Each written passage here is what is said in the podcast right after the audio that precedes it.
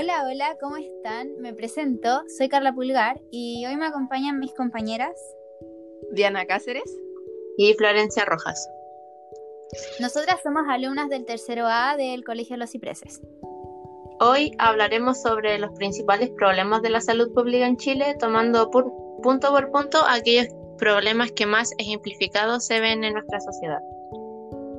La salud pública en Chile es uno de los temas que más ha dado para hablar en este último tiempo debido a las falencias que presenta, tanto por los que la ejercen como por los que la manejan, siendo este el principal motivo de desconfianza que genera este servicio público. Exactamente. Dentro de los problemas, en primer lugar, tenemos que el derecho a la salud no está garantizado en nuestra Constitución. Esta solamente permite elegir a las personas entre FONASA o ISAPRE que son los dos medios que existen actualmente para poder acceder a una consulta, ya sea en salud pública o salud privada. Pero ¿qué pasa? Que la salud es un derecho. Y si no te lo garantiza la constitución de tu país, ¿quién te lo garantiza? Además de que solamente te limita a escoger entre dos tipos de salud y aquellos que no cuentan con ninguna de las dos tienen que esperar las largas listas de espera en los servicios públicos o verse obligados a participar de un servicio de salud por sus propios medios. Ya, y esperemos que esto también se garantice en la nueva constitución que se hará, ya que la salud, al ser un derecho para las personas, debería ser gratuita o simplemente tener un valor menor que el que tiene actualmente, independiente de si una persona tiene FONASA o ISAPRE. Que el Estado por lo menos te respalde el hecho de que tú vayas a acceder a la salud. Exacto.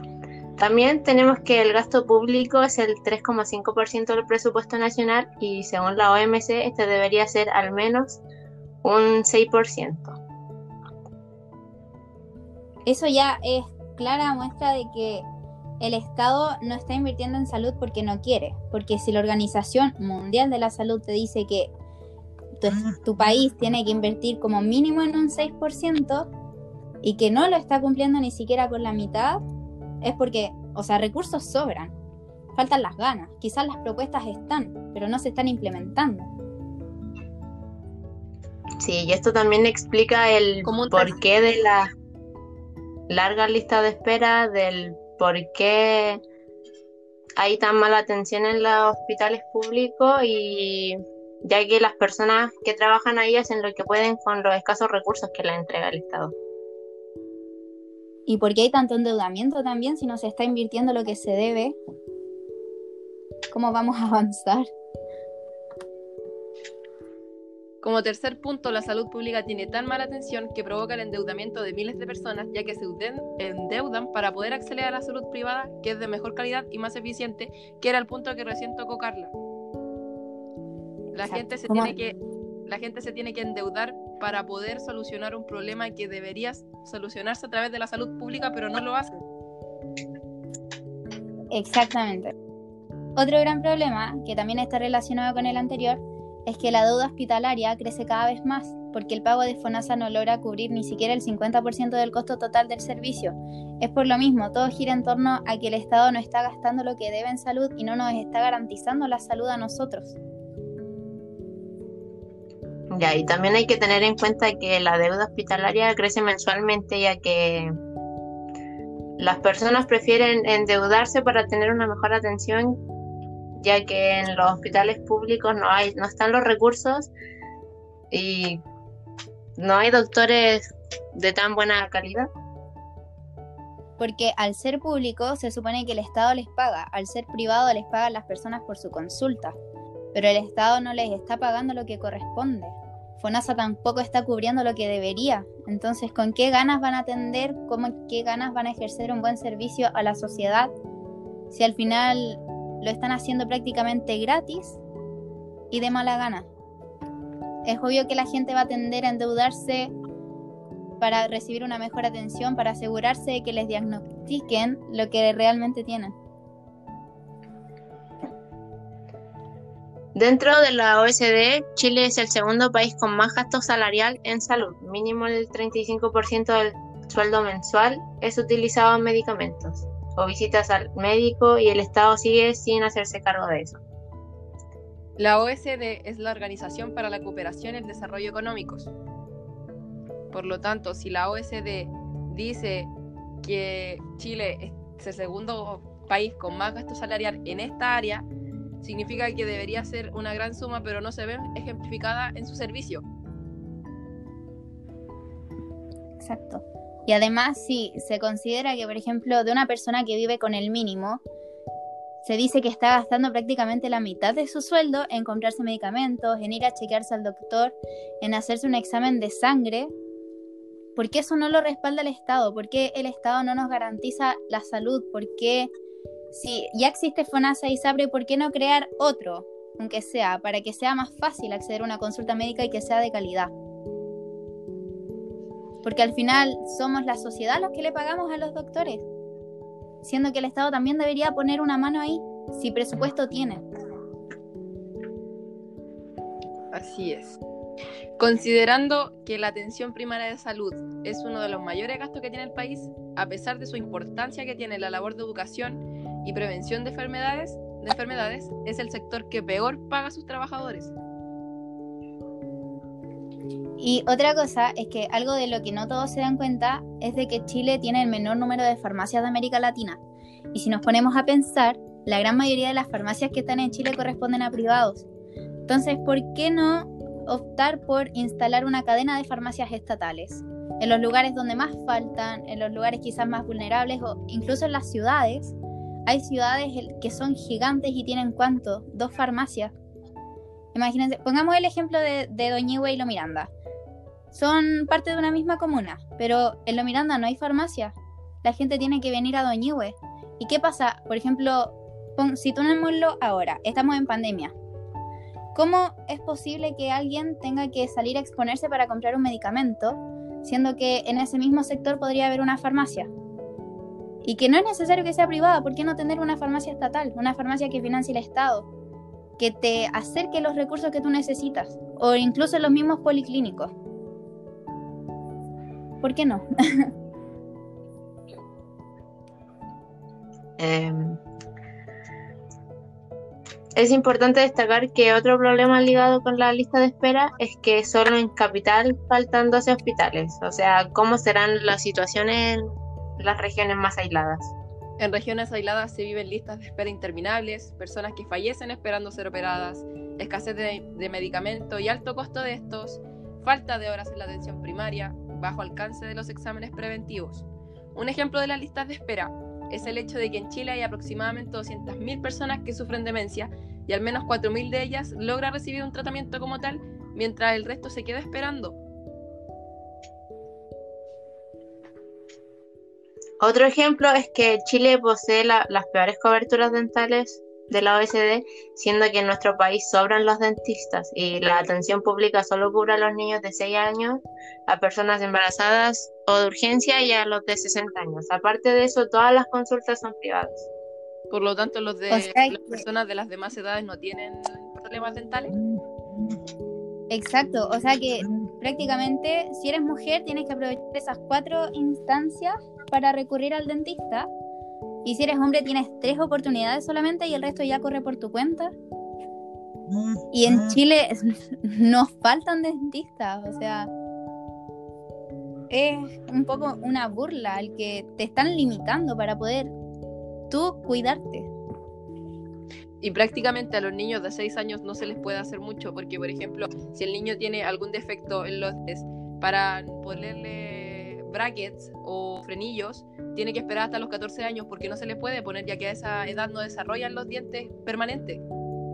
Exacto, al final ir al médico con un niño de 6 años para que se atienda en una consulta dental es como ir a que, no sé, le revisen la boca porque está en, en pleno periodo de cambiar sus dientes. Entonces, ¿qué es lo que te pueden decir? Eh, no sé, le ven un diente picado, se lo tapan, pero igual después lo va a cambiar. A una persona de 60 años que darle una placa porque a esa edad ya comienzas a perder los dientes. Y Una embarazada igual lo hacen esperar y que tengas que ir de urgencia, o sea que, no sé, te esté sangrando la boca a más no poder para que te puedan atender bien. Se le considero...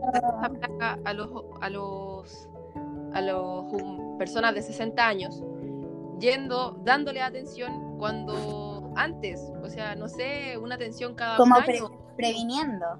Sí, exacto, se puede prevenir. cargo. Exacto. ¿Por qué no optar por esas opciones? ¿Por qué tener que entregar un mal servicio y con condiciones?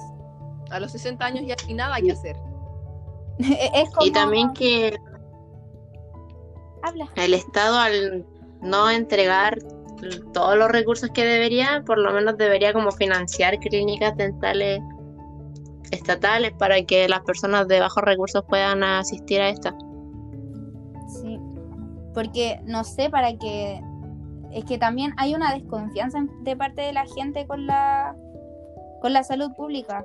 Porque es que es tan mala. Por ejemplo, tú vas al policlínico y no es lo mismo que te atiendan ahí a que te atiendan en una clínica. Obvio que tú vas a optar, por endeudarte para recibir una buena atención, para que te rectifiquen lo que realmente tienes y porque incluso ahí mismo es posible que te tengan los medicamentos. Y mucha gente termina endeudándose el doble porque van a atenderse un policlínico porque es lo que tienen. Y después, ¿qué pasa? Que no quedan conformes o no sé, les dicen, les recomiendan paracetamol o los dejan en listas de espera y terminan endeudándose doblemente porque no quedan satisfechos con lo que les entregaron en el poli y van a una clínica y ¿qué pasa? La gente no tiene recursos para endeudarse tanto menos en salud, que es algo tan crucial, algo tan fundamental y algo que no debería estar en discusión. Es algo que es como lo mínimo que te tienen que respaldar y por eso está súper, encuentro, o sea, apoyo totalmente lo que dijiste de que ojalá la nueva constitución tenga algo relacionado con este tema porque hay mucha gente muriendo, hay mucha gente esperando, hay mucha gente que simplemente no puede acceder a salud y que está ahí y no sé, es, un poco choqueante e impactante, pero es la realidad. Y cuando uno lo piensa, como que ahí recién abre los ojos y se da cuenta de que en realidad esto no debería ser así. Creo que el sistema de salud público está mal llamado público, porque supone que debería ser a, un grupo de personas que sería la, la sociedad, las personas que se encuentran, y sin embargo les falta mucho para poder cubrir a todas esas personas. Yo creo que no debe cubrir ni al 10% de las personas que utilizan ese servicio o que lo deberían utilizar. No Es sé. que igual el Estado como que busca reforzar la salud privada porque prácticamente el privado es el que mantiene nuestro país, entonces Claro, respaldando a los privados es como al final el país queda parado frente al mundo. Pero ¿qué ocurre? Que tú vienes a Chile y a un lugar aparte de la capital, siendo que la capital tú mencionaste que faltaban hospitales, pero la realidad no es así. Entonces, ¿dónde está todo lo bonito que te pintaron? De hecho, eh, hace poco vi algo de que el Ministerio de Salud había cerrado los cupos de los especialistas que se formaban en el programa de atención primaria, que era el Forebas, y lo que hacían ellos es que disminuían las listas de espera y fortalecían la salud de los municipios más pobres. Y el mismo Ministerio de la Salud cerró los cupos para que se siguiera formando gente que ayudara. Entonces, ¿qué esperar? Dicen que no hay suficientes personas para poder atender a, toda, a todo el servicio público, que es el sistema de salud, pero quitan los cupos para que más personas puedan ayudar. Ellos mismos están cerrando el chance, Entonces, ¿se contradicen entre ellos mismos? porque exacto, es que al final no es- es por, yo creo que es por no invertir más. Quizás para nuestro país, para el Estado, para los que gobiernan, no sea una prioridad la salud, quizás quieran enfocarse en construir más edificios, no sé, en reactivar la economía, pero situémonos ahora, estamos en pandemia. Imagínate, cerraron los cupos para los especialistas y ahora que las listas de espera son interminables, que hace muy poco había el problema de que no habían respiradores, que no quedaban camillas, que los hospitales estaban colapsados. ¿Por qué lo hacen? Si presupuesto hay, dinero hay, tiempo hay, especialistas hay de sobra, ganas de ayudar también, los voluntariados, hay mucha gente que se queda encerrada en su casa con las ganas de ayudar, que tiene ideas, pero ¿por qué se cierran a la idea de, no sé, expandir un poco más, ir más allá con la salud, que en realidad no sé cómo Chile está catalogado como uno de los mejores países con, como con la mejor salud, porque viviendo en Chile no es así, viviendo en un pueblo, no en la ciudad, en un pueblo, la situación no es así. y ahí uno se da cuenta que igual el gobierno prefiere mostrar lo que le beneficia y no la verdadera realidad del pueblo que no tiene tanto dinero como para financiar nuestro país. Al final lo que les preocupa más es la apariencia que da Chile al mundo.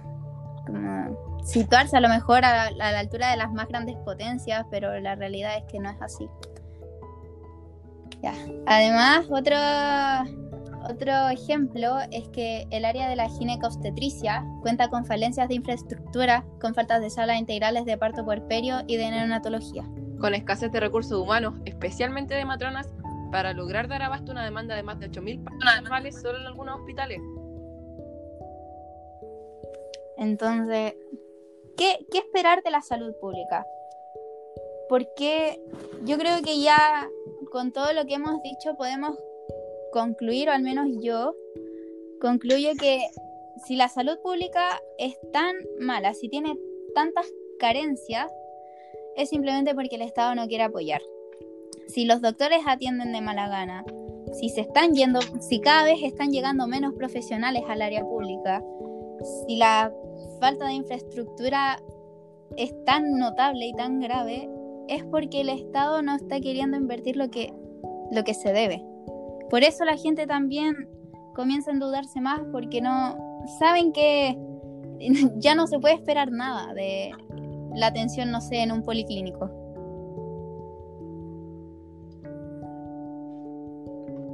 Considerando lo que tú estabas diciendo y el problema que se encuentra en el, en el área de ginecobstetricia, el área de ginecobstetricia es uno de los más grandes porcentajes de ingresos monetarios en los hospitales, que están derivados por las valorizaciones de las camas de maternidades, por los partos y todo eso, pero aún así no, es, no, es, prioridad para las políticas públicas. El área de... aumenta la población de un país y no, no son considerados. Es así, el área de ginecobstetricia es uno de los que más aporta ingresos, pero no es eh, prioridad para las políticas. No quieren eh, mejorar ese sistema que es un sistema que les entrega ingresos. o sea, están haciendo ojos ciegos y oídos sordos al tema y quedó claro qué presupuesto hay. Si la OMS dice que tienen que gastar mínimo el 6% del presupuesto nacional, es porque hay presupuesto. ¿Por qué no lo invierten? Ese ya es otro tema. Pero... Y es porque el Estado también prefiere ganar dinero y no perderlo en la salud de la gente como más pobre. Porque según a ojos del Estado, la clase baja, media baja, él no le brinda nada. Pero al final somos, o sea, son toda clase media, clase baja, somos la mano de obra del Estado. Gracias a nosotros ellos tienen lo que tienen.